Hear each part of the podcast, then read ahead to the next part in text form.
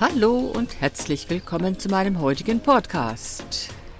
Vielleicht hört ihr zwischendurch Vogelgezwitscher oder Wind oder auch mal ein Auto vorbeirauschen und gerade höre ich sogar ein Flugzeug, das über mich fliegt, so ein kleiner Spottflugzeug, weil ich stehe nämlich wieder mit meinem Van im Gelände und wenn ich rausblicke, dann sehe ich wunderschönes Grün, Bäume und ausgerechnet jetzt fahren Autos vorbei. Aber so wird es sein. Aber worum geht es in meinem heutigen Podcast?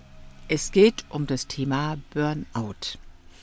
Ich hatte ja schon in meiner letzten Episode ein Interview mit Marcel, der einen Burnout durchlaufen hat und dort erzählt hat, wie es ihm damit ging, wie er überhaupt dazu gekommen ist, wie sich das auf sein Leben ausgewirkt hat und wie er das auch ganz gut überstanden hat.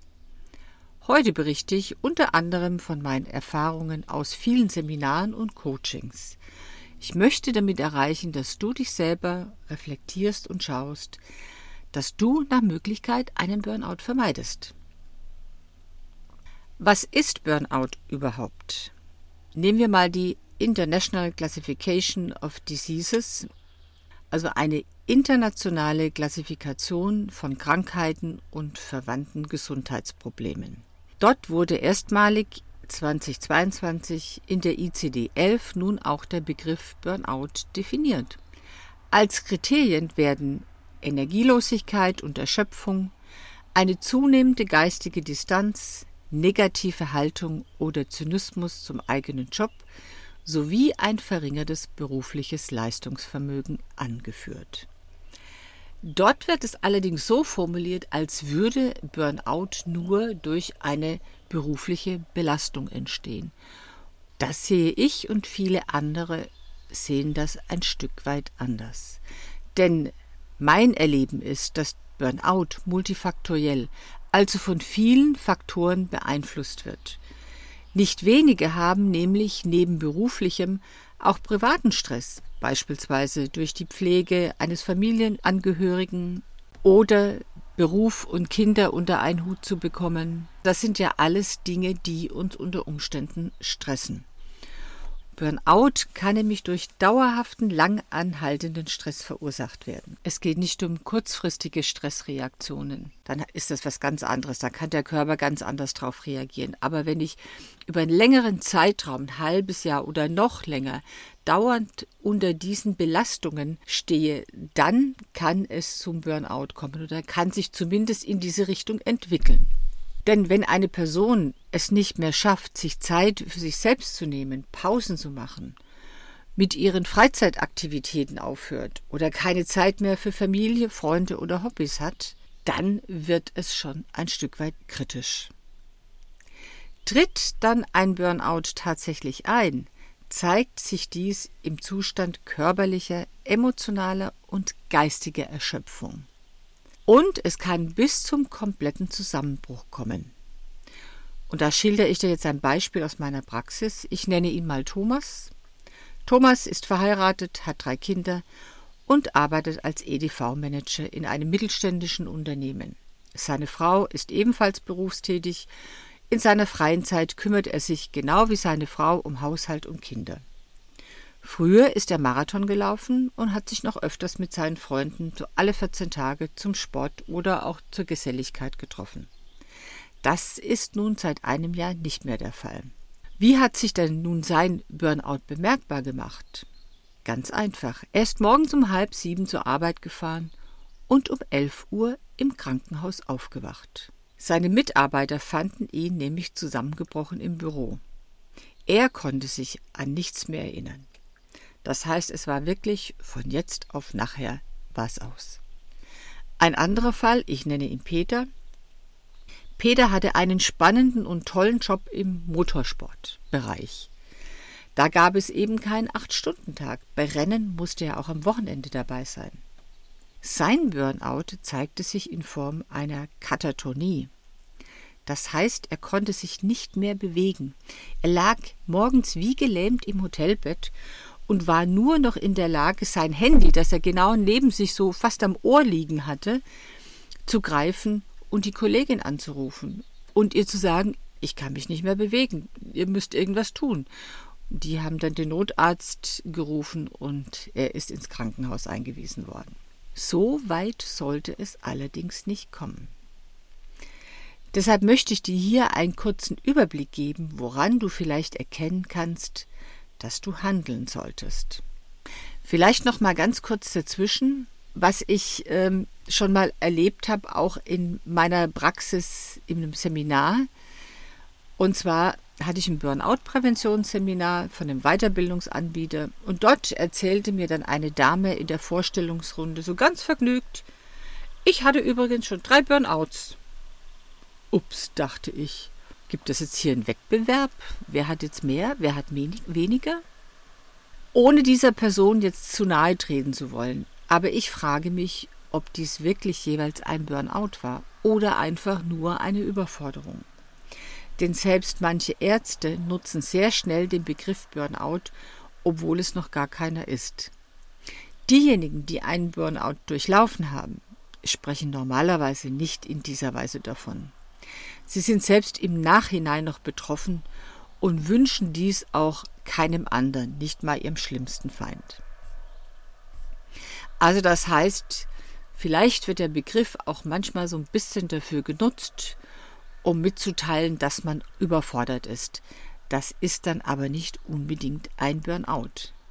Wir schauen uns einfach mal an, wie ein Burnout überhaupt entsteht und durch welche Stufen ein Mensch läuft, bis es dann tatsächlich zum Zusammenbruch kommt. Zu den häufigsten Ursachen eines Burnouts gehören übermäßiger Arbeitsdruck, zu hohe Erwartungen an sich selbst, dann das Fehlen von Work-Life-Balance oder chronischer Stress und auch manchmal ein Mangel an sozialer Unterstützung. Aber auch persönliche Eigenschaften wie Perfektionismus und das ständige Bedürfnis nach Anerkennung. Oder man will zeigen, was man alles kann und wie stark man ist. Oder möchte es vielleicht auch anderen recht machen. Das können alles Risiken für einen Burnout sein. Wie kannst du nun erkennen, ob du oder eventuell andere in Richtung Burnout unterwegs sind? Dazu stelle ich dir das Modell von Freudenberger vor. Freudenberger war ein deutsch-amerikanischer klinischer Psychoanalytiker und Psychologe. 1974 publizierte er erstmals wissenschaftliche Artikel zum Burnout-Syndrom. In meinen Coachings und Seminaren nutze ich sein Modell des Burnout-Verlaufs um zu erläutern, wie könnte denn so ein Verlauf überhaupt stattfinden. Das Zwölf-Stufen-Modell kann, muss aber nicht immer so ablaufen. Es ist aber insofern hilfreich, dass man ein besseres Verständnis für den Verlauf eines Burnouts erhält. Fangen wir an mit der Stufe 1. Begeisterung und hohe Motivation für den Job. Das ist gerade bei Menschen, die neu anfangen bei der Arbeit, die sich beweisen wollen, die zeigen wollen, was sie alles können, ist es eigentlich, ich sag mal so fast normal, dass sie nach dieser Anerkennung auch ein Stück weit streben. Das heißt, es ist meistens ein Überengagement in der Arbeit, man macht mehr als sonst, man fängt schon mal erstmal an mit Überstunden. Die Euphorie und der Enthusiasmus ist riesig groß, und man hat eine sehr hohe Arbeitsmoral. Die zweite Stufe, da verstärkt man diesen Einsatz noch. Also man erhöht das Arbeitspensum noch mehr.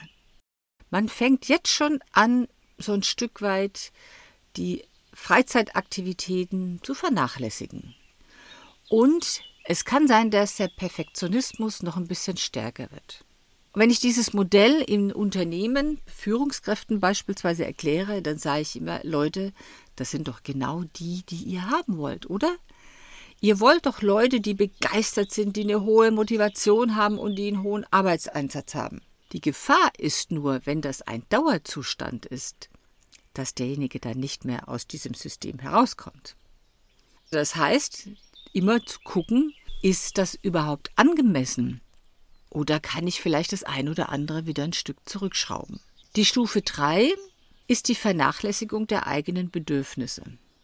Das sind auch die körperlichen Bedürfnisse. Das heißt, man geht nicht mehr regelmäßig zum Mittagessen mit den Kollegen. Man vernachlässigt sich auch in der Körperpflege unter Umständen, weil man hat ja einfach keine Zeit. Das sind so die, die anderen Dinge sind einfach viel wichtiger. Und man schläft vielleicht auch nicht genug. Die Überstunden sind jetzt noch höher. Und das, was einem wichtig war, also Beziehungen beispielsweise, da hat man auch nicht mehr so viel Zeit dafür. Da fängt es schon an, dass man sich dann selbst nicht mehr pflegt und seine Bedürfnisse nicht mehr pflegt. Die Stufe 4 Leugnen von Problemen.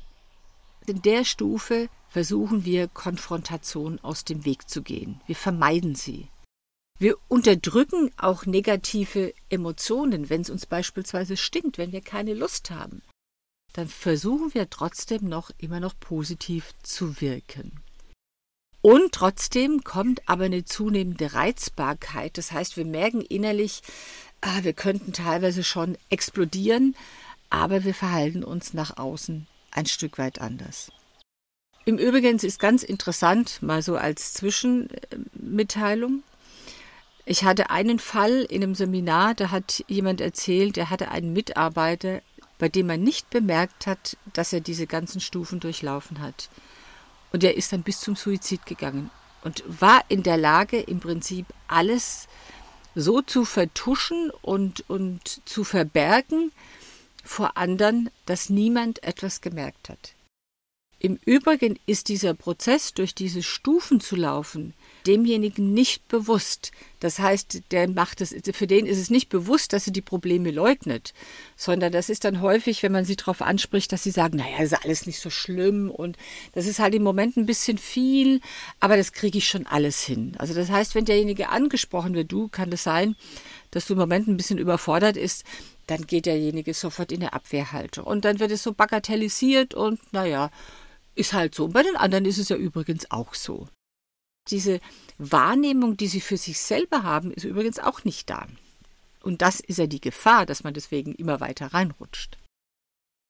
In der Stufe 5, das ist die Stufe der Desorientierung und Werteveränderung. Vielleicht erstmal kurz, was sind Werte? Wir haben ja alle unsere Werte wie Zuverlässigkeit, Vertrauen, dann Anerkennung, Pünktlichkeit und, und, und. Jeder hat so seine eigenen persönlichen Werte, nach denen er sich richtet, nach denen er Entscheidungen trifft. Und wenn wir in diese Stufe kommen der Desorientierung, also beispielsweise wir haben so viel Arbeit, dass wir es nicht mehr schaffen, unsere Termine pünktlich abzuliefern oder dass wir uns genug Zeit nehmen, um vielleicht die Briefe nochmal zu lesen, die wir geschrieben haben, dass auch wirklich alles stimmt. Also das heißt, es schleichen sich ja schon in den Stufen davor Fehler ein. Und das ist jetzt etwas, wenn mir wichtig ist, dass ich eine gute, eine hohe Qualität abliefere und dass ich zuverlässig bin, und ich schaffe das nicht mehr, dann findet in mir selbst eine Desorientierung statt, weil ich meine Werte, das, was mir wichtig ist, in dem Moment nicht mehr leben kann. Und das kann dann wirklich absolut fatal sein, weil letztendlich dann kämpfe ich nicht nur gegen die viele Arbeit, sondern ich kämpfe auch noch innerlich gegen mein eigenes System. Das führt dann nicht selten zu einer Orientierungslosigkeit und dass man sich entfremdet von den eigenen Zielen, auch nicht mehr in die Kontakte mit anderen Menschen geht beispielsweise weil man das Gefühl hat, da muss ich ja irgendwelche Fragen beantworten. Warum hast du den Termin nicht eingehalten und, und, und. Da passiert jetzt nicht nur im Außen etwas, sondern auch ganz stark in unserem Innern. Das führt dann in die nächste Stufe, dass wir nämlich die Probleme noch mehr verleugnen als bisher. Und das ist innerlich, dass wir so langsam desillusioniert werden, wo wir das Gefühl haben, irgendwie kriegen wir das gar nicht mehr auf die Reihe. Wir packen das nicht mehr, wir wollen aber immer noch, weil wir wollen ja im Grunde genommen nicht versagen. Wir wollen ja vor den anderen nicht dastehen, als würden wir unseren Job nicht machen können. Und jetzt fängt auch schon so eine pessimistische Denkweise an. Ja, das sind also alles hier doof und, ja, und, also, und so weiter. Also so die, die, diese, die Gedanken sind jetzt schon in eine Richtung, die für uns eher destruktiv sind.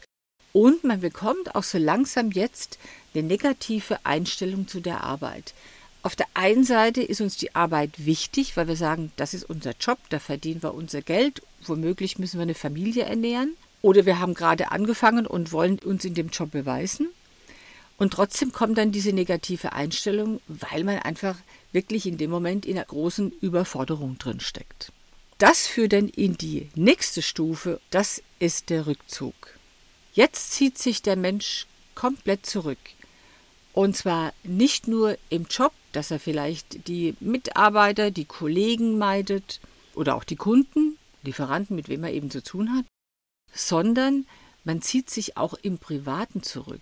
Ich empfehle immer, wenn euch aus eurem Familienkreis oder Bekanntenkreis jemand sagt, du, ich glaube, du arbeitest zu viel, du solltest mal einen Schritt zurücktreten, dann bitte, bitte, bitte nehmt das ernst. Weil die Menschen, die euch nahestehen, erkennen als allererstes, dass etwas nicht in Ordnung ist. Und dann nehmt das ernst und überlegt, was ihr dann tun könnt. Dann holt euch hier gerne professionelle Hilfe dazu. Denn in dem Moment, wo wir im Rückzug sind, kommen wir auch in eine gewisse Hoffnungslosigkeit. Ja, wir, wir merken, irgendwie haben wir die Orientierung verloren und wenn wir die Orientierung verloren haben, dann werden wir auch hoffnungslos. Zusätzlich kommt, dass die kognitive Leistungsfähigkeit abbaut. Wir können all die Informationen nicht mehr verarbeiten. Deswegen ist dann eben der Rückzug privat und auf beruflicher Ebene das, was die Folge ist. Und häufig ist es erst jetzt, dass man das beobachten kann. Und das ist die Stufe 8, beobachtbare Verhaltensänderungen.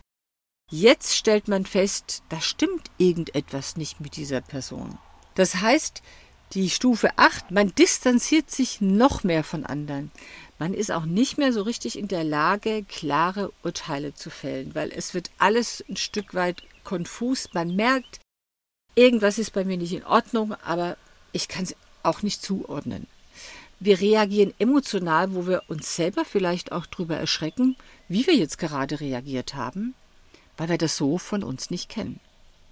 Da sind wir jetzt schon relativ hoch in unserem Modell in Richtung Burnout. Die Stufe 9 ist die Depersonalisation und der Zynismus. Also hier werden die Menschen so zynisch.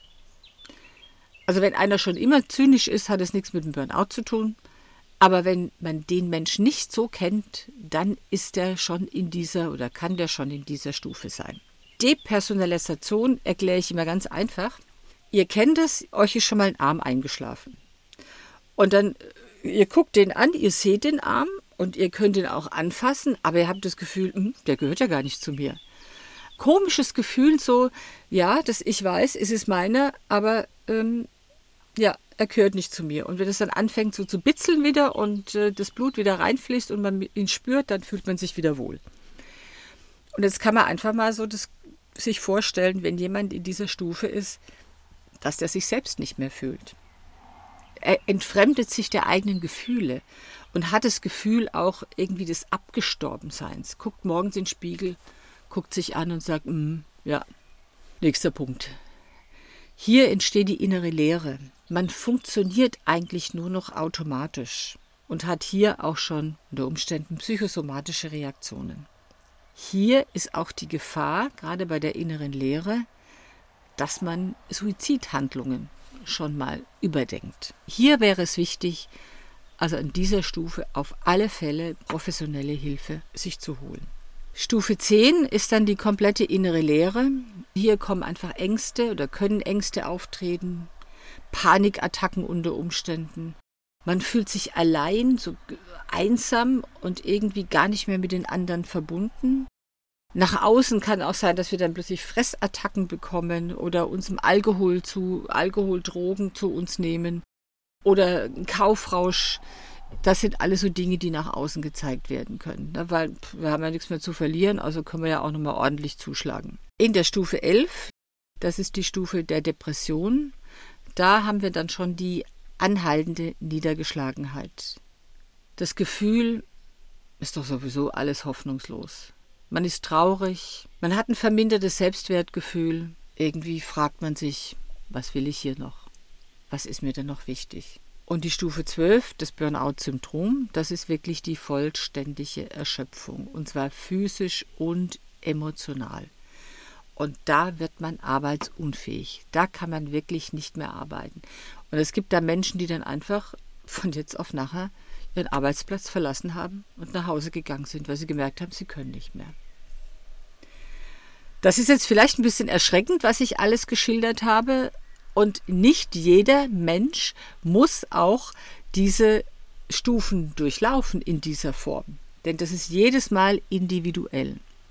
Ich erlebe, wenn ich dieses Modell vorstelle in Seminaren und ich habe dann Menschen dabei, die bereits durch einen Burnout gegangen sind, dann sagen die, ja genau, da, das kenne ich auch und die Stufe kenne ich und die ist mir jetzt da, ist mir gar nicht so bewusst geworden, ja, aber und am Schluss sagen sie alle, wenn ich das jetzt anschaue, ist mir das damals überhaupt nicht bewusst geworden. Ich habe nichts davon wahrgenommen.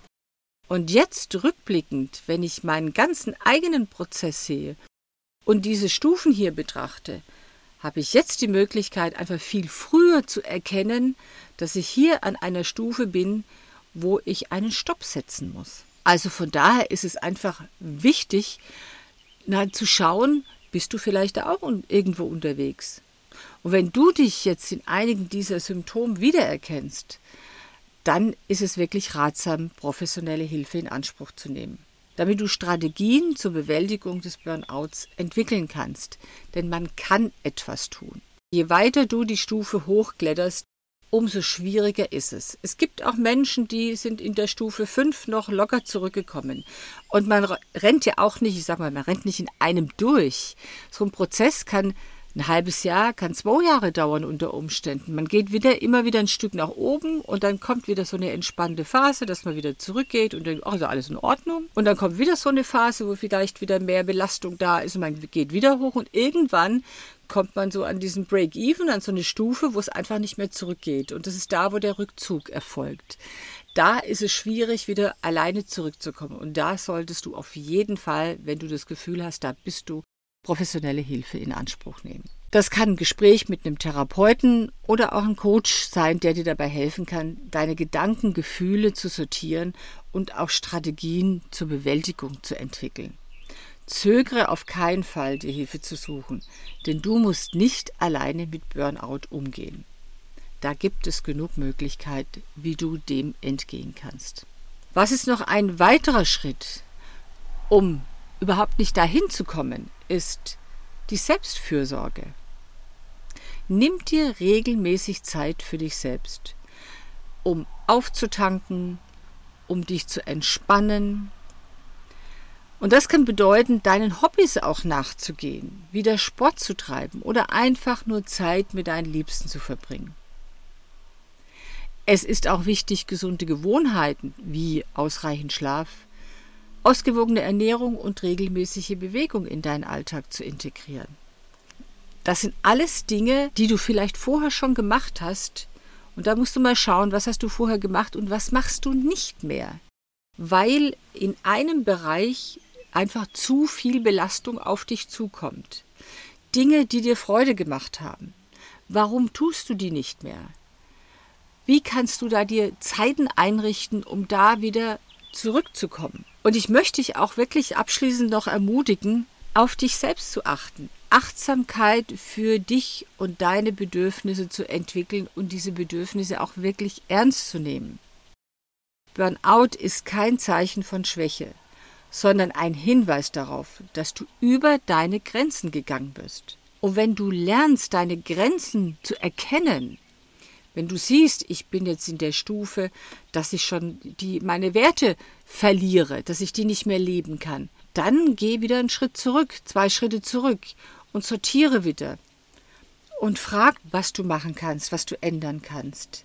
Gib dir die Erlaubnis, auch Pausen einzulegen, dich zu regenerieren und auf dein Wohlbefinden zu achten. Denn du verdienst es, gesund und glücklich zu sein. Du hast es in der Hand. Das war es für heute. Ich hoffe, diese Informationen und Tipps haben dir geholfen, das Thema Burnout besser zu verstehen und Wege zur Prävention und Bewältigung zu finden. Wenn du dich gerne von mir zu diesem Thema coachen lassen möchtest, dann freue ich mich, wenn du dich meldest.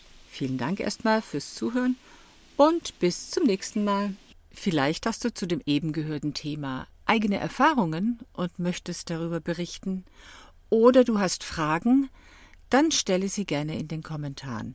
Und wenn dir der Podcast gefallen hat, dann freue ich mich über ein Like. Bis zum nächsten Mal. Wenn du dich jetzt für ein Coaching interessierst, sei es über Video, persönlich oder bei einem Spaziergang in der Natur, dann melde dich bei fritzcoaching.de oder timetochange.life.de.